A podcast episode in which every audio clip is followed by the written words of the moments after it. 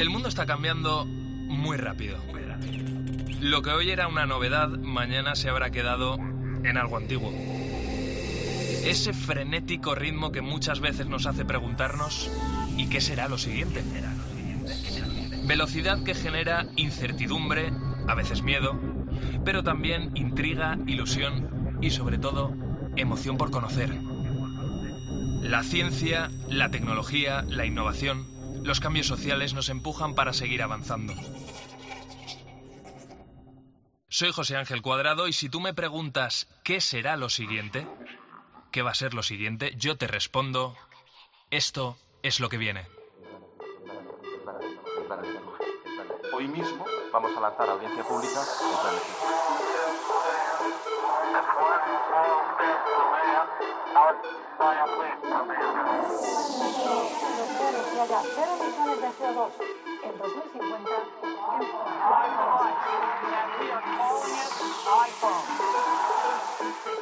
ciencia. que haya cero emisiones de CO2 en 2050 El comité ha llegado a una conclusión científica clara. Es una vacuna segura y efectiva.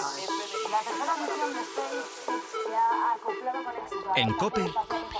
José Ángel Cuadrado. Lo que viene.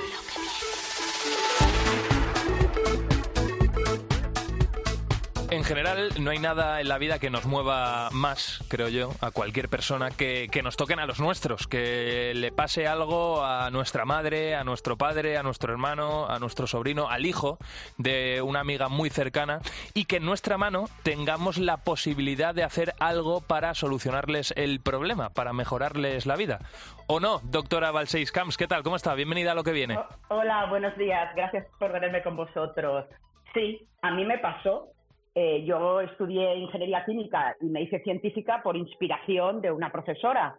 Y ya cuando estaba metida haciendo regeneración de tejidos, mm, me sacudió una noticia y es que la hija de mi de mi mejor amiga nació con una orejita pequeña, con microtia. Mm. Así que me encontré en esa situación, es decir, hay un problema de salud que la enfermedad, por desgracia, nos sacude a todos, tarde, más tarde o más temprano, pero que está en mis manos el poder intentar hacer algo para solucionarlo. Mm, Desde luego. Cuando estamos hablando de microtia, estamos hablando de una malformación en, en una oreja, ¿no? Eh, que básicamente es que la oreja de, esa persona en cuestión, estamos hablando de Andrea, tu ahijada, eh, es más pequeña de lo normal. Es algo que afecta a una persona de cada, he leído, eh, eh, doctora, entre 5.000 o 7.000 bebés y de hecho no se sabe muy bien qué lo provoca, ¿no? O sea, podría ser una coincidencia entre factores ambientales, alguna enfermedad que haya pasado la madre durante la gestación o incluso haber ingerido algún medicamento. Eso es así, ¿verdad? Eso es eh, totalmente correcto, has hecho tus deberes.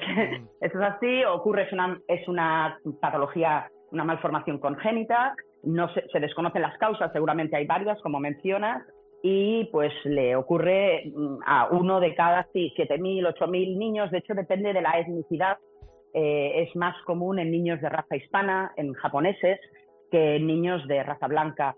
Y normalmente es unilateral, o sea, el 75% de los casos eh, es una orejita pequeña, le llamo microtia del griego, oreja pequeña, porque es una orejita que es como si fuera una flor que aún no se ha abierto, ¿no? O sea, el lóbulo inferior pequeñito.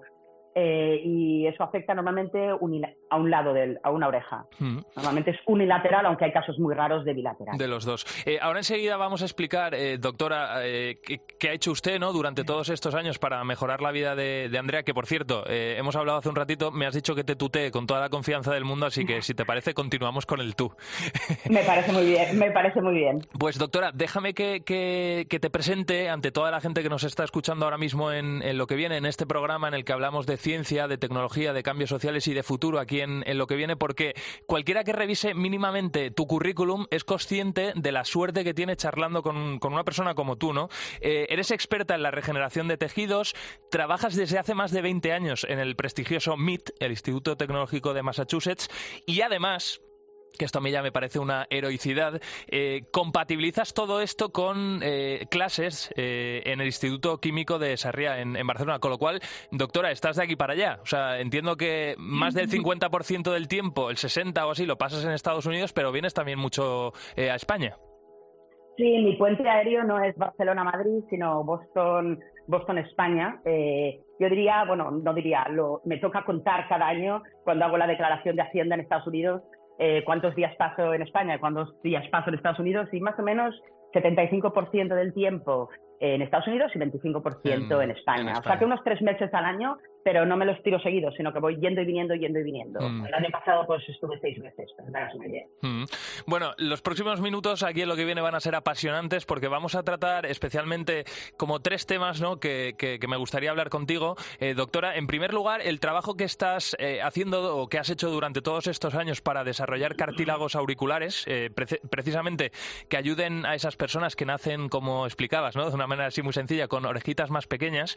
Eh, segundo, el la ingeniería de tejidos y un parche biodegradable que has conseguido desarrollar para salvar la vida a personas que tienen problemas en la vena aorta, eh, en la arteria, perdón, eh, me parece algo alucinante. Y en tercer lugar, la relación que has establecido con el MIT y, y cómo estás consiguiendo que cada vez más eh, investigadores españoles eh, vayan para allá a desplegar el talento y luego que vayan a Estados Unidos y algunos vuelvan. Desde luego que eso es muy bueno para nuestro país. Pero si te parece, vamos a empezar primero con los cartílagos auriculares, ese trabajo que has venido desarrollando durante estos últimos años, ¿en qué punto está? Eh, eh, explícanos, explícanos este trabajo. Mira, mm, mi trabajo, yo cuando llegué a, al MIT, me he centrado en crear eh, no cartílago, de hecho, sino arterias, venas y capilares, o sea, sistema circulatorio. ¿Qué pasa?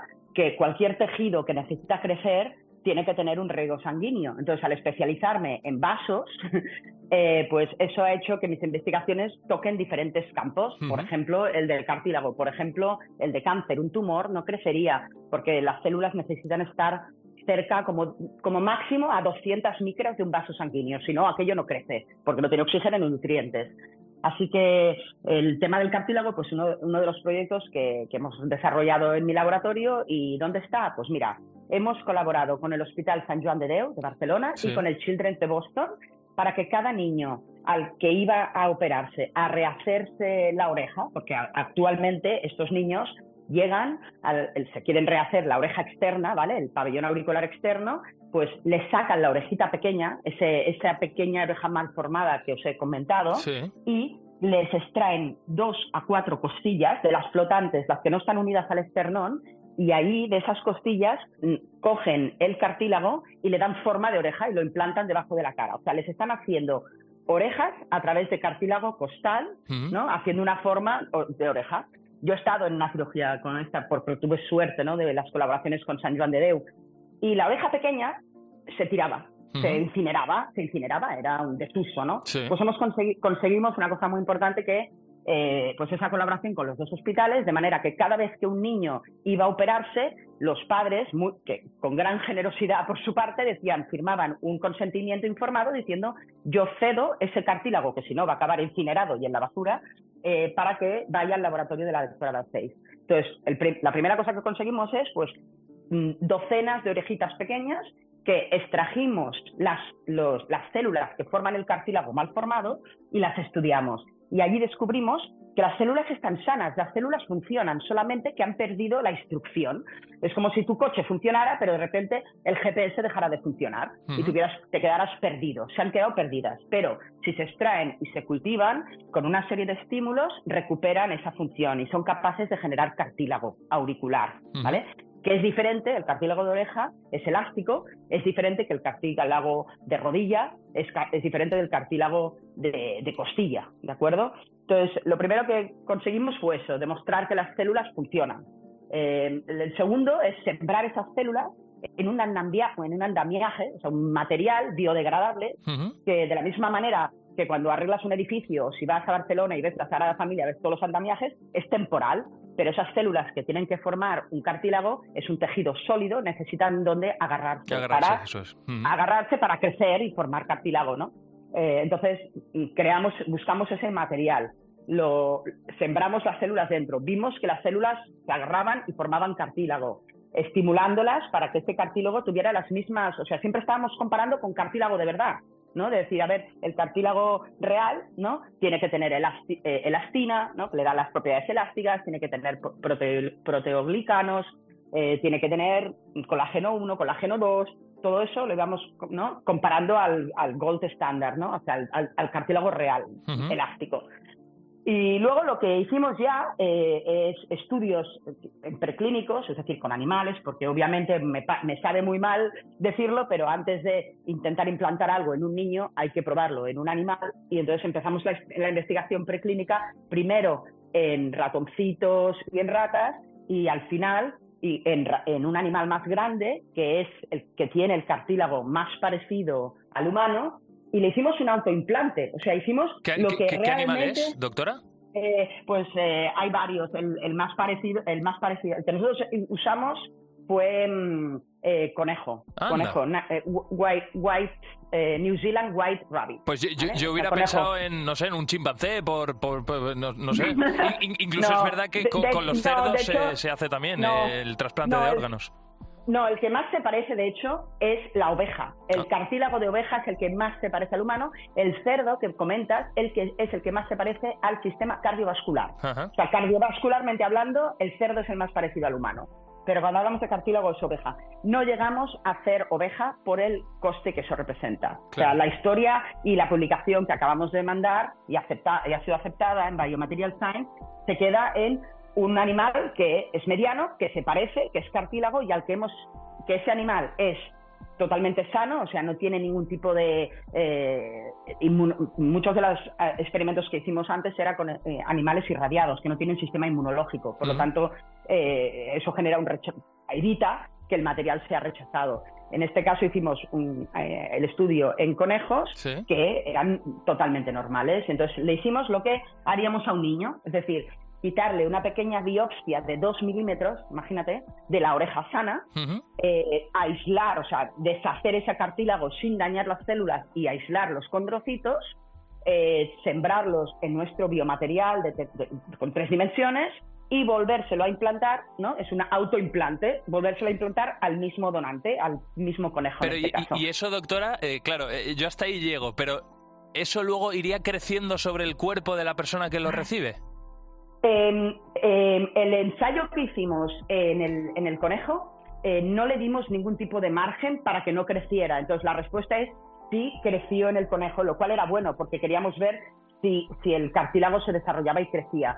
Eh, el día de mañana, obviamente, no sería así, sino que le daríamos una forma al, al implante y unos límites, ¿no? porque el material marcaría esos límites y no debería de crecer porque no quieres. De hecho, eh, hablando con los cirujanos, ya teníamos contemplado que la implantación con niños sería cuando el niño ya ha crecido, ¿no? alrededor de los 7, 8 años eh, la oreja del niño ya, no, ya deja de crecer, ya está totalmente del tamaño de un adulto. Eso es gracioso porque a veces ves niños que dicen, madre, un niño tan pequeño con orejas tan grandes. Bueno, es que la oreja, es verdad, es que la oreja ya ha crecido del todo, en cambio el niño todavía sigue creciendo. Pero, pero, pero, doctora, entonces, eh, eh, porque a mí me quede claro, en el caso de los niños, cuando esto ya esté totalmente desarrollado, por decirlo de una manera muy vulgar y muy sencilla, haríamos crecer la oreja en el laboratorio hasta el tamaño X, o sea, el tamaño deseado, y después se operaría el niño para eh, injertarle, no sé si se dice así técnicamente, pero injertarle la oreja, ¿sería? Sí, haría, sí haríamos, mm, crearíamos, de hecho no lo haríamos crecer. Eh, ya sintetizaríamos y prepararíamos el material con la forma final, con el tamaño final introduciríamos las células y lo implantaríamos ya en el niño sin que tenga que crecer en el niño. Esto, eh, eh, vamos, es, eh, o sea, es alucinante. O sea, es alucinante y, y, eso está ya disponible para todo el mundo, como, como tú misma decías en esta revista científica. Doctora, si te parece, porque me parece también muy interesante, quiero tocar el segundo palo, el segundo asunto que había adelantado, que es el de ese parche biodegradable que ahora mismo está salvando la vida o, que puede salvar la vida a personas que tienen problemas en la arteria, que antes he dicho veneno, en la arteria aorta. Entonces, ¿esto cómo, eh, a nivel práctico, cómo se hace? ¿Cómo se hace? Bueno, de momento no salva vidas, salva vidas de muchas ovejas. Que, le creamos una fisura en la aorta, que es la, tubería principal del cuerpo, ¿no? Sale del corazón, aorta, y bueno, es un parche, imaginaros una tirita, ¿no? Tienes una herida en la piel y te haces una tirita para que pares de sangrar. Pues lo mismo cuando eh, se da un caso letal que es la disección aórtica, es decir, una herida que crea que, que, hace que la sangre empiece a salir fuera de la aorta. O sea, te puedes imaginar una mortalidad eh, tremenda. Sí, altísima, sí, sí. sí, altísima. Pues eh, con mis exalumnos y ahora colaboradores, porque a veces la gente me dice, ¿cuál es tu contribución? Mi contribución es el talento. los fundadores y, el liderazgo de esta empresa son el doctor Martorell, la doctora Noemí Balá y el doctor Alex Aranda. Son todos exalumnos míos. Eh, entonces, bueno, es un material, de nuevo, eh, sintetizado de manera inteligente, es decir, que tiene una, una dirección, una parte de arriba más rugosa, más densa y una parte de abajo más esponjosa, que además tiene un adhesivo patentado, secreto, eh, que, que, sirve para que se engancha dentro, dentro de la aorta cuando hay esa fisura. Además, también en la manera de, de, llevar ese adhesivo al sitio sin que se desenganche, sin que se coagule, pues un catéter especial que permite rotar y enganchar el parche. Eh, toda una serie de tecnologías muy, muy nuevas para solucionar una patología, como te decía, que es muy rara, pero con una alta mortalidad. ¿Y cuándo, cuándo es posible que, se pueda empezar a usar en personas? Eh, o sea, ¿tenemos alguna fecha? ¿Tenéis alguna fecha? Eh, sí, bueno, ya se está usando en personas muertas, de hecho, en cadáveres. Hemos hecho pruebas en cadáveres y está dando muy buenos resultados. Y ahora, pues, eh, el equipo, ¿no? Mm, el equipo de Aortix está buscando financiación, inversión, de hecho, para y empezar a preparar los diferentes, como os he dicho, como es por suerte es algo que pasa raro, eh, pues muchos hospitales para poder hacer el primer estudio en humanos, no en un hospital, porque iríamos a un paciente al mes, sino hacerlo en, en tres meses, pues tener cientos de casos en diferentes hospitales de todo el mundo. Y por eso el equipo está siempre con un pie en España, un pie en otros lugares de Europa, un pie en Estados Unidos, hablando con las empresas más grandes del sector. Ya se lo he dicho fuera de aquí que no quería hacerle la pelota, pero es que ha sido una de las personas más interesantes que ha pasado eh, por lo que viene, sobre todo por el trabajo que está haciendo y, es que es alucinante. Ya lo último, eh, doctora, esa conexión España-Estados Unidos-Boston, ¿no? Eh, llevas muchos años atrayendo talento español hacia Estados Unidos, investigadores para que se formen contigo y con otros equipos y muchos de ellos entiendo que, que vuelven a España. Más que hacer un resumen de cuántos han pasado por ahí y tal, te pregunto ya a nivel personal, eso para ti entiendo que será una grandísima satisfacción. Sí, es de hecho cuando hablo de lo que más me orgullece es de la gente que he contribuido a formar. Eh, hay investigadores eh, buenísimos en todas partes y lo que más importante es la movilidad. Entonces, eh, pues cuando llegué a MIT hace 24 años, MIT tenía programas internacionales con Japón, con China, con Alemania y con Francia y no tenía ningún programa con España. Así que contribuí, creé y todavía dirijo, el programa de MIT con España, que es un puente eh, bidireccional, ¿eh? O sea, eh, perdona que te corrija, pero vienen tantos españoles a MIT como estudiantes de MIT van para España, a hacer, van para España. Y eso es lo más importante, la movilidad. Y él, de alguna manera, son todos ellos diamantes en bruto. Y lo único que yo hago es, es darles alas, pulirlos, hmm. ¿no? Y inspirarles. Quizá algunos de ellos no han salido de donde estaban, ¿no? Por, su, por su temprana edad, simplemente estaban estudiando, pues por ejemplo, en una universidad española y, y no, no había más, ¿no? Y, darles alas, ¿no? De abrirles la cabeza, de hacerlos venir aquí. Y sí, por ejemplo, con mi colaboración, soy profesora del Instituto Químico de Sarriá, pues he tenido a más de 200 estudiantes eh, que han estado aquí y yo sí que lo tengo cuantificado, el 75% ha vuelto a España. 75. Pues eh, eso es un lujo y podemos estar muy orgullosos de que gente que se ha formado en el, vamos, uno de los institutos eh, a nivel tecnológico y científico más prestigiosos de todo el mundo estén ahora mismo a disposición de la sociedad española, de todos nosotros. O sea que más que eso yo creo que no hay nada. O sea, ya eso lo, lo define todo. doctora Balseis Camps, ha sido de verdad, eh, un lujo contar con, tu testimonio aquí en, lo que viene. Te vamos a seguir la pista y oye, en cuanto tengas avances en cualquiera de las investigaciones en las que estás eh, involucrada, que son muchas, eh, nos das un toque y, te llamamos para conocerlo. Muchísimas gracias, aquí estaré. En COPE, lo que viene. Lo que viene. José Ángel Cuadrado.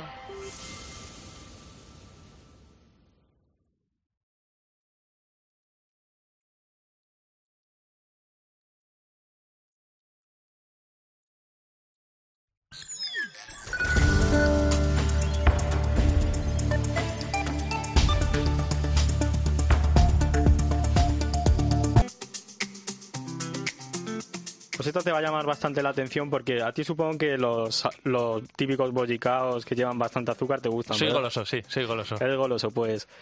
Ten cuidado, pero porque con esta startup que se llama Adentro, puedes saber si tienes adicción al azúcar o este tipo de alimentos.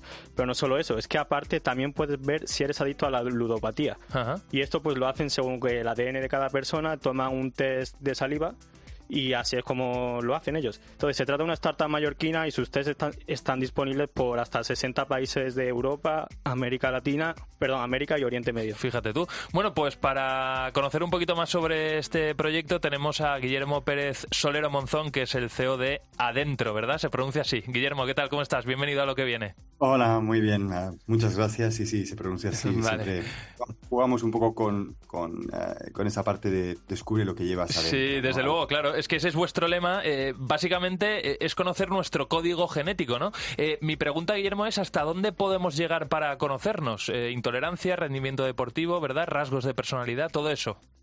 Efectivamente, hay un, la verdad es un mundo bastante amplio, desde nuestros orígenes y la ancestría, pasando por ah, nutrición, deporte, eh, luego farmacogenética y luego predisposición y protección frente a enfermedades.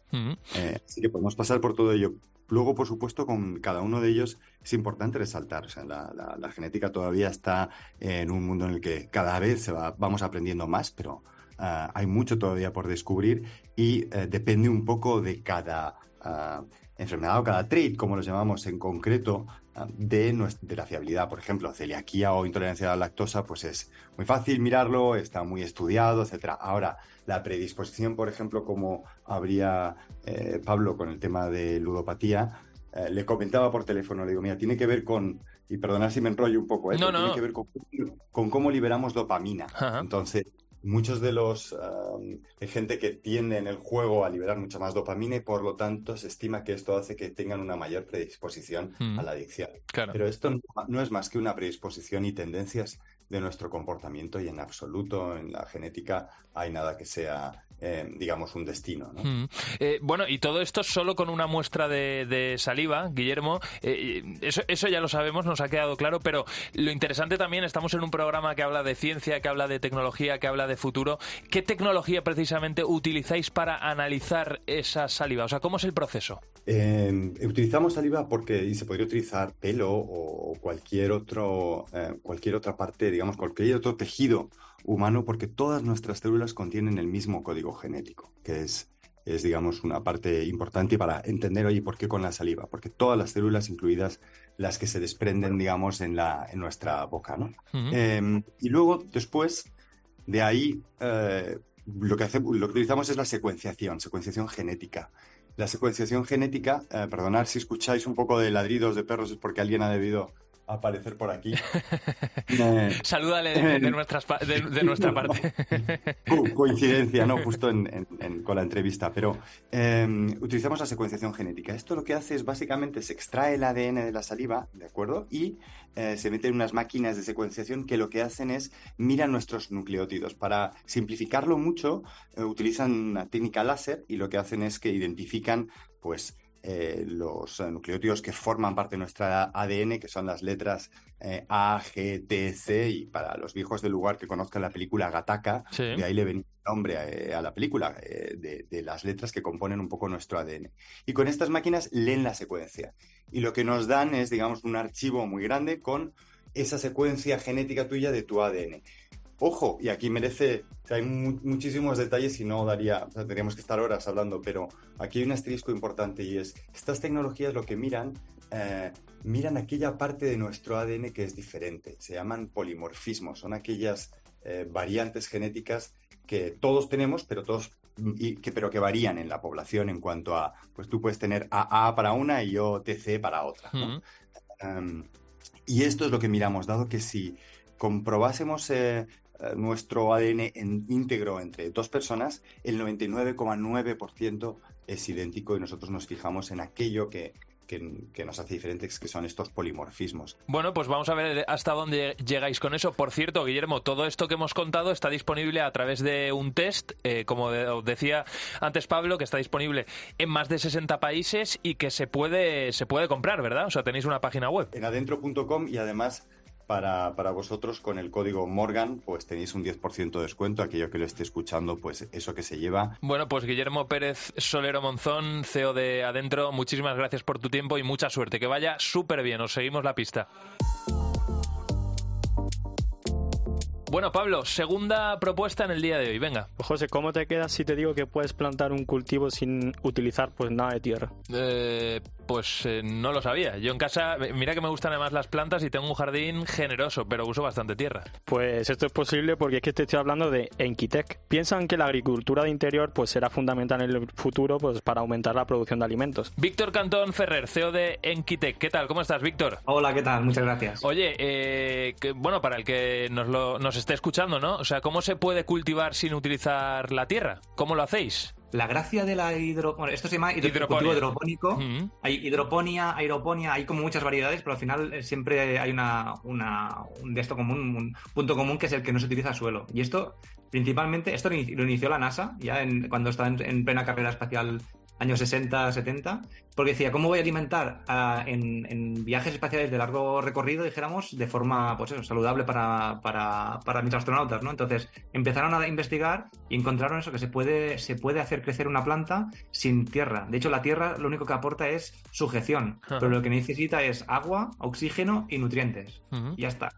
Entonces lo que hacen es eh, que las raíces están siempre en contacto eh, pues con una solución que tiene todos los nutrientes que necesita la planta y la planta prospera pues la mar de bien. O sea, mm. como si estuviera en la, en la tierra. Mm. Oye, Víctor, has dicho que vosotros trabajáis para unos clientes que son los que hacen el, el, proceso, ¿no? ¿Qué les ofrecéis vosotros entonces? ¿Puedes ponernos un ejemplo muy concreto de alguna, de alguna tarea que hayáis agilizado? Sí, bueno, por ejemplo, también lo que hacemos es auto, hacemos parte de automatización de, de cierta, ciertos aspectos, ¿no? Por ejemplo, la automatización del, del riego y la luz en función de lo que necesita la planta en, en cada momento. Esto pues, es muy interesante. Pues, mm -hmm. Correcto. O, por ejemplo, aquí, que comentabais con el, con el anterior, eh, el tema de inteligencia artificial. Nosotros utilizamos inteligencia artificial aplicada a visión para, utilizando cámaras de bajo coste, cámaras que pueden valer 10 euros, por decir algo.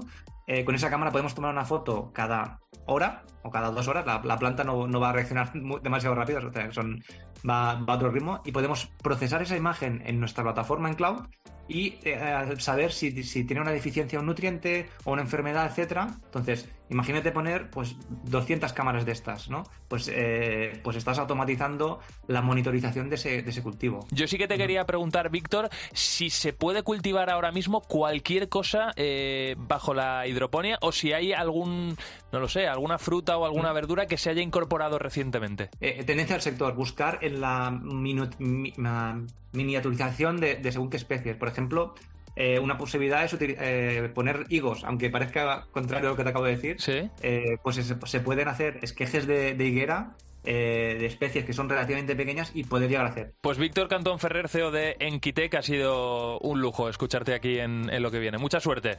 Muchas gracias. En COPE, lo que viene. José Ángel Cuadrado.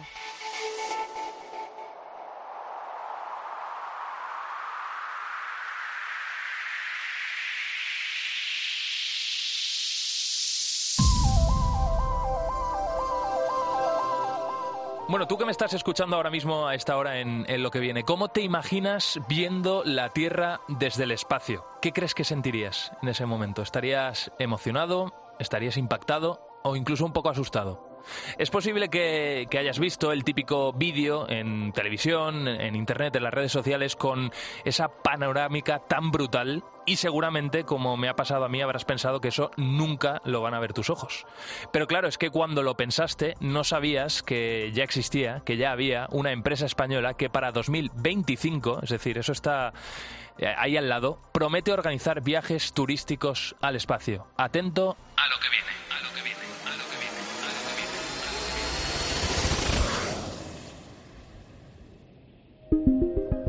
La compañía no es de Estados Unidos, no es China, no es rusa, no es India, no, no, es una empresa española, se llama Alospace y ha abierto las puertas a este tipo de turismo al público.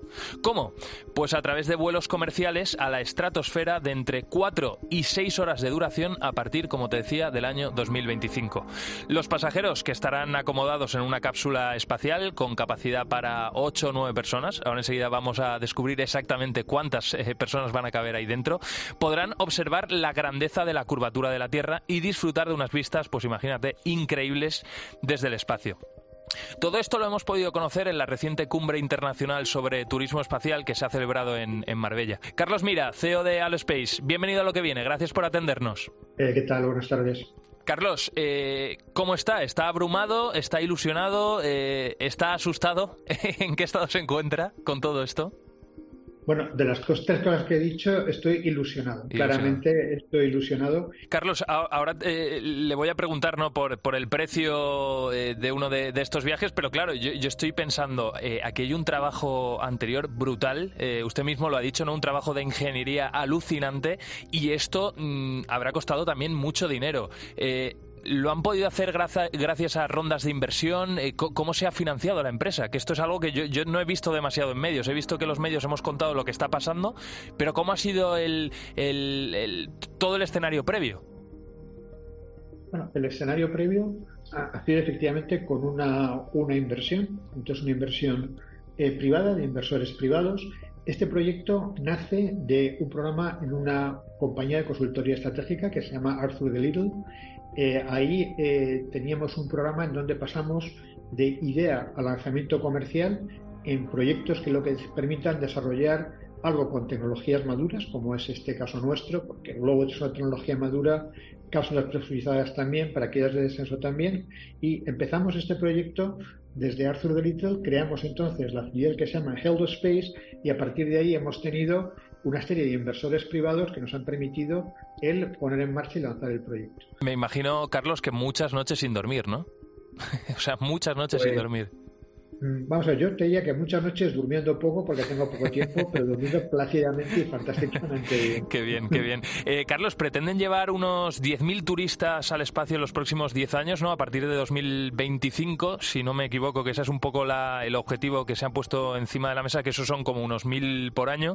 Em, claro, ¿esto quién se lo puede permitir? ¿Cuánto va a costar eh, hacer uno de estos eh, nuestro objetivo, como decías, es 10.000 pasajeros antes del final de la década, para el 2030. Entonces, como empezaremos en el 2025... Son 2.000 pues, entonces. iremos, no es lineal, porque esto tiene una curva de aprendizaje. Nosotros empezaremos con unos cientos de pasajeros en el primer año, iremos cogiendo experiencia acumulada, iremos abriendo nuevas bases, porque vamos a operar desde cuatro bases en el mundo, una en España, donde volaremos fundamentalmente en verano, pero sobre todo para que no haya nubes para que los pasajeros puedan de verdad disfrutar de este efecto de ver la Tierra. Eh, el coste, preguntabas, pues hombre, es un coste elevado, pero mucho menor de los 21 millones que pasó el primer turista espacial que subió a la estación. Los últimos que han subido han pagado más de 35 millones. Los nuestros empezamos en 150.000 euros. Bueno. Es un precio alto, pero mm, más asequible. Eh, a ver, está rodeado, hablando claro, ¿no? De gente con posibles y me imagino que hablando de inversores y demás, que alguno ha dicho, oye, yo, yo quiero ser de los primeros. O sea, te lo digo un poco por el perfil de, de, esa persona. No sé si gente de mediana edad, gente más mayor, gente más joven. No sé, ¿qué te imaginas tú al menos?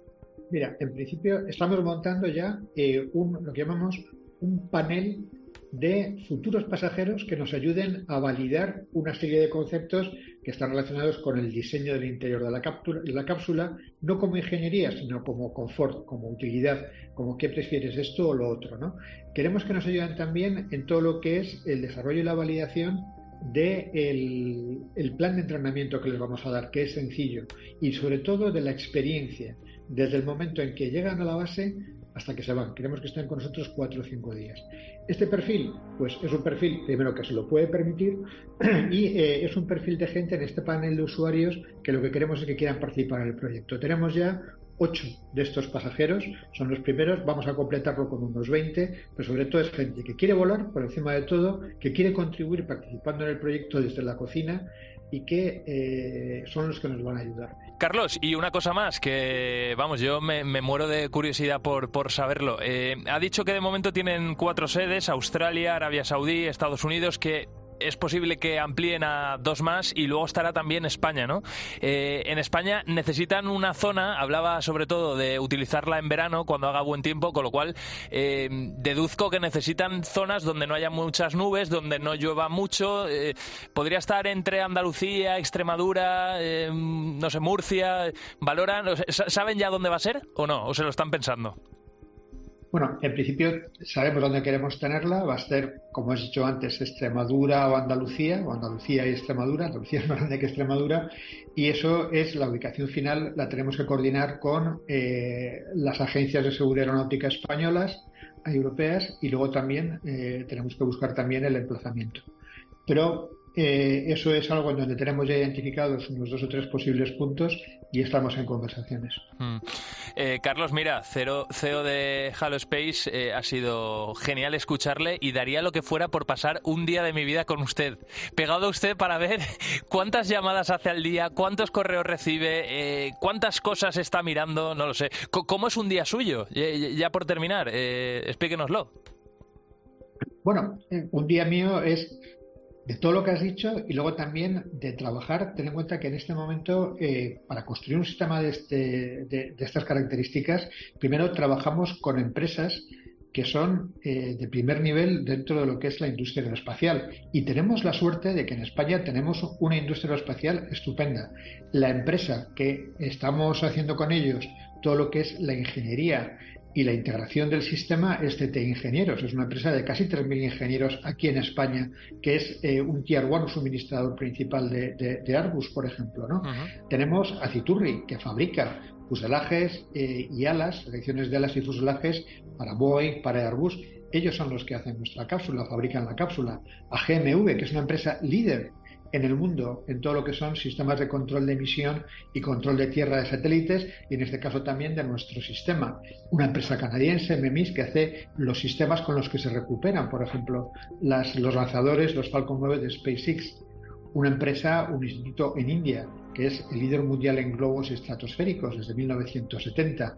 Entonces hay más de 70 personas que están trabajando en este proyecto y eh, supone también para mí una enorme satisfacción y aprendizaje continuo de este equipo, de gente con mucha experiencia que también forman parte del equipo eh, los que han sido en Airbus Military los directores de programa, directores de ingeniería, vicepresidentes de ingeniería de los aviones militares que ha hecho Airbus aquí en España.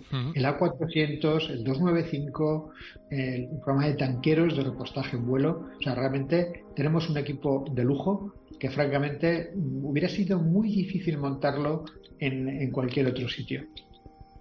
Bueno, pues yo solo puedo, solo, solo puedo decirle una cosa. Mucha suerte con, con, este proyecto y ojalá en 2025 sea una fecha histórica para todos porque podamos ver los buenos resultados de Aerospace. Carlos, mira, eh, os seguimos la pista, te seguimos la pista. Muchísimas gracias por su tiempo. A vosotros, muchas gracias. Hasta luego. En COPE, lo que viene. José Ángel Cuadrado. Te resulta familiar, ¿verdad? Pues tranquilo y tranquila que no, que no te acaban de enviar ningún WhatsApp mientras me estás escuchando, pero si es que te lo ha parecido, que sepas que lo mismo lo, utilizas demasiado y tienes ese sonido metido en el coco martilleándote todo el día. Quiero que hagas un ejercicio, bueno, que hagamos un ejercicio juntos. Busca ahora mismo, coge el móvil, en los ajustes, ¿cuánto tiempo pasas con la pantalla activa?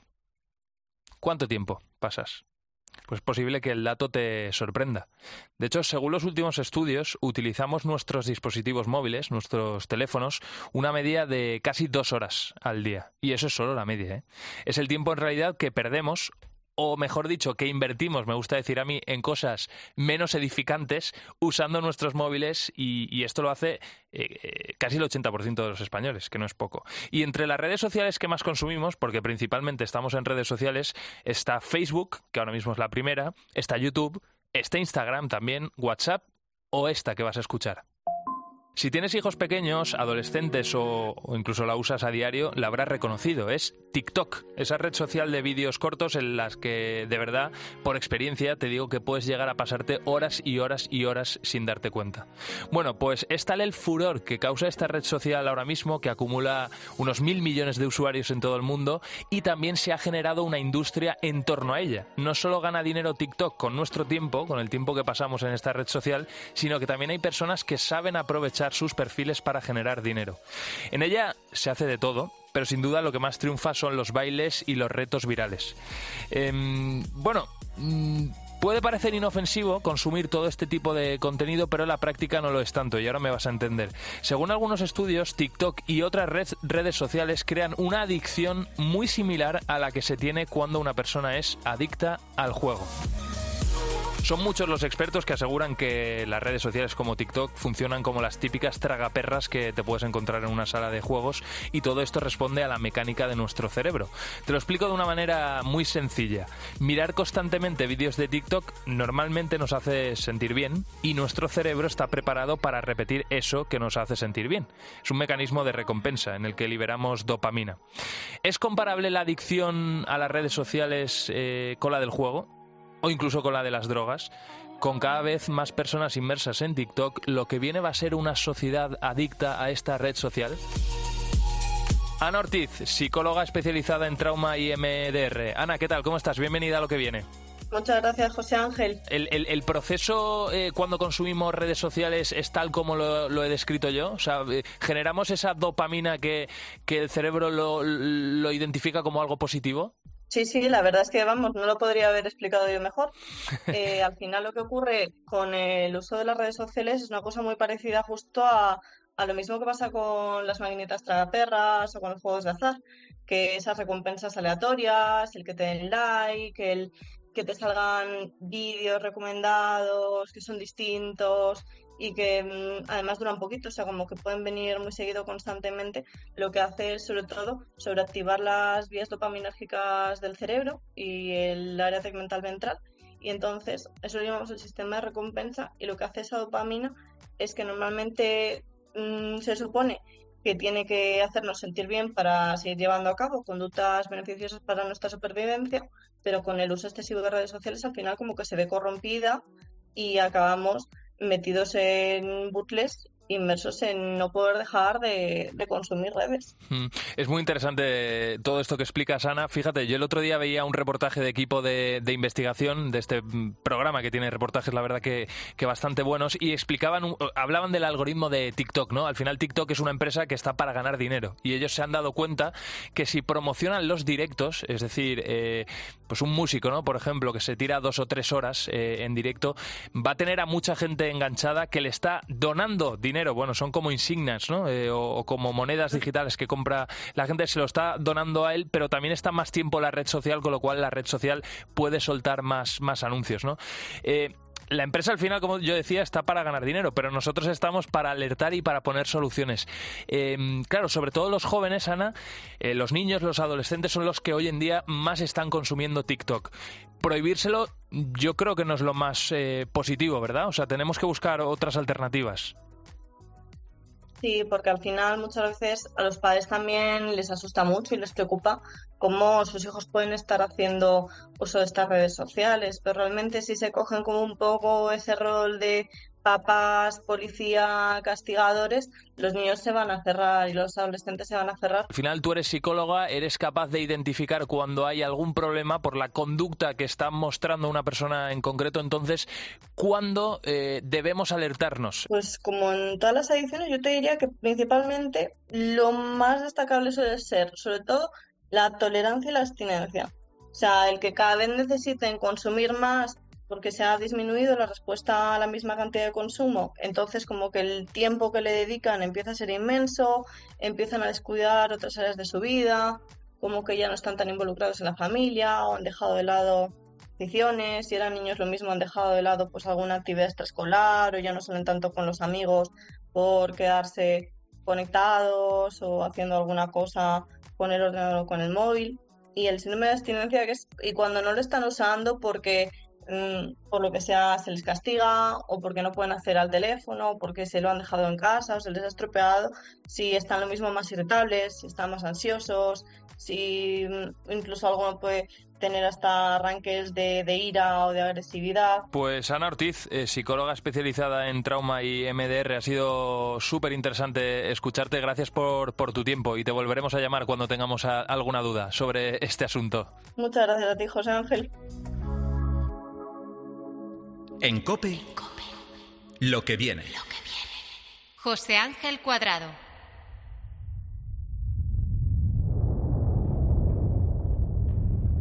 Desde el siglo XV, cada siglo se han producido unos dos terremotos 900 veces más potentes que el que sufrimos en Lorca hace unos años. Y nuestro país sigue sin estar preparado. ¿Qué haría falta? Pues ahora enseguida lo descubrimos aquí en lo que viene.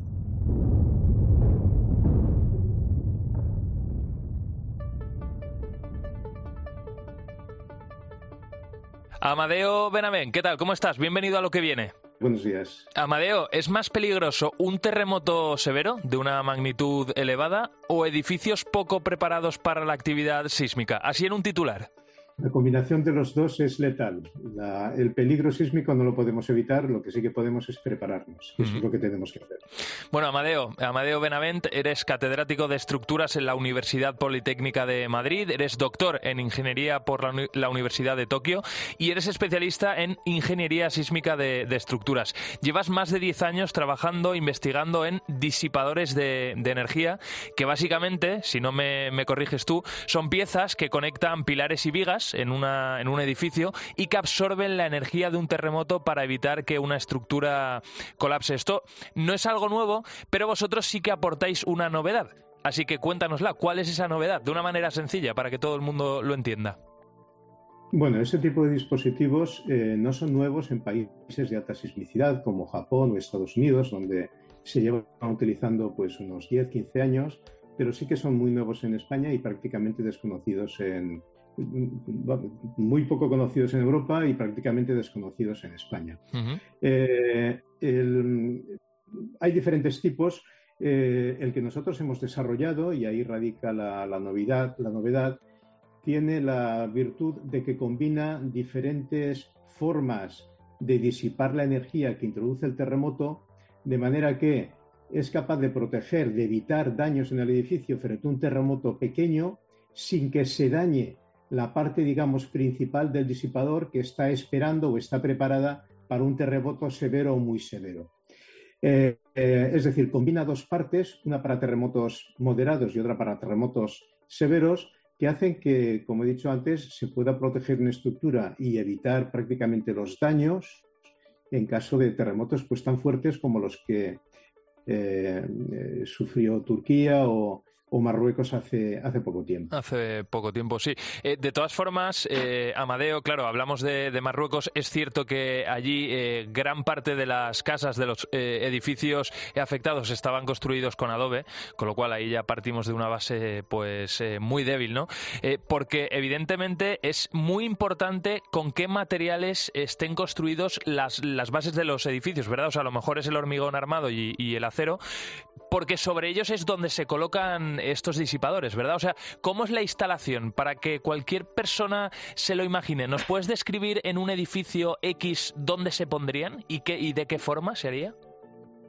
Bueno, pues eh, esos dispositivos hay diferentes maneras de instalarlos, pero una bastante sencilla y es la que en la que trabajamos consiste en eh, introducirlos en la estructura como si fueran simples barras diagonales eh, que se ven a veces en edificaciones eh, pues para proteger, para proteger frente a cargas horizontales de viento, por ejemplo. Entonces, eh, en el caso de estructuras existentes, el dispositivo que hemos proyectado está además pensado para que se puedan instalar solamente en el perímetro dentro de las fachadas del edificio, pero como barras diagonales, simplemente como barras inclinadas.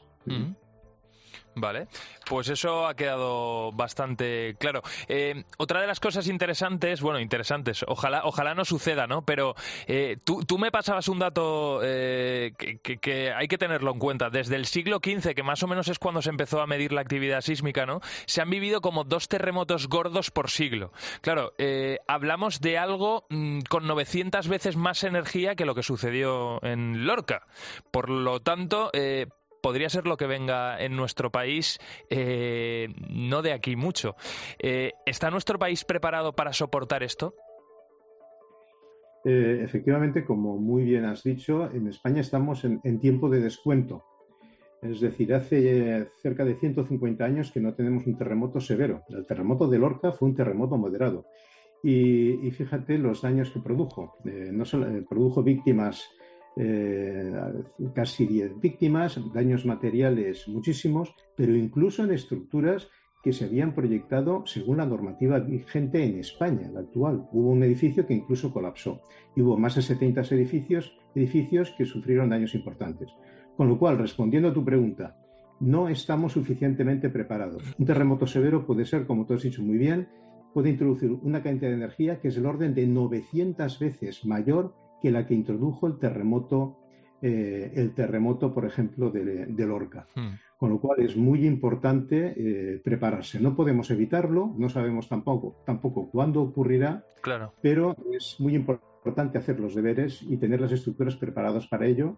Y en ese sentido, la tecnología que estamos desarrollando puede, puede ser de gran ayuda. Hmm. Pero primero, antes de llegar ahí, hay que dar un paso previo que es actualizar nuestra normativa sísmica y adoptar la normativa europea como han hecho el resto de países europeos, hmm. lo que se llama el conjunto de los eurocódigos. Hmm. Sin embargo, en España se está caminando en dirección contraria y se siguen produciendo normativas, normativas nacionales que mezclan normas antiguas españolas con parte de los eurocódigos y que son francamente temerarios. Pues ha quedado bastante claro y, vamos, que, que, ha sido muy gráfico, ¿no? Si, si, nos compensa o no tomar medidas preventivas eh, para evitar luego ciertos desastres. Y sobre todo, como al final ha quedado de manifiesto en esta, en esta sección, ahora ya no estamos hablando solo de eh, proteger las vidas personales, que también, por supuesto, es lo más importante, sino también eh, proteger las estructuras de los edificios, es decir, cosas, ¿no? Eh, Amadeo Benavent, catedrático de estructuras en la Universidad Politécnica de Madrid, estáis trabajando con esos nuevos disipadores 4.0, 5.0, no sé ya por dónde vamos. Ha sido muy interesante escucharte. Muchísimas gracias. Muchas gracias a vosotros. Pues hasta aquí la quinta entrega de lo que viene, hablando aquí en la cadena COPE de ciencia, de tecnología, de futuro, de cambios sociales. Como siempre digo, espero que los temas te hayan resultado interesantes y nosotros nos volvemos a citar la semana que viene en el mismo sitio y a la misma hora. Los mejores contenidos, te recuerdo, los puedes encontrar en nuestra página web en cope.es y también en las redes sociales. Hasta siempre.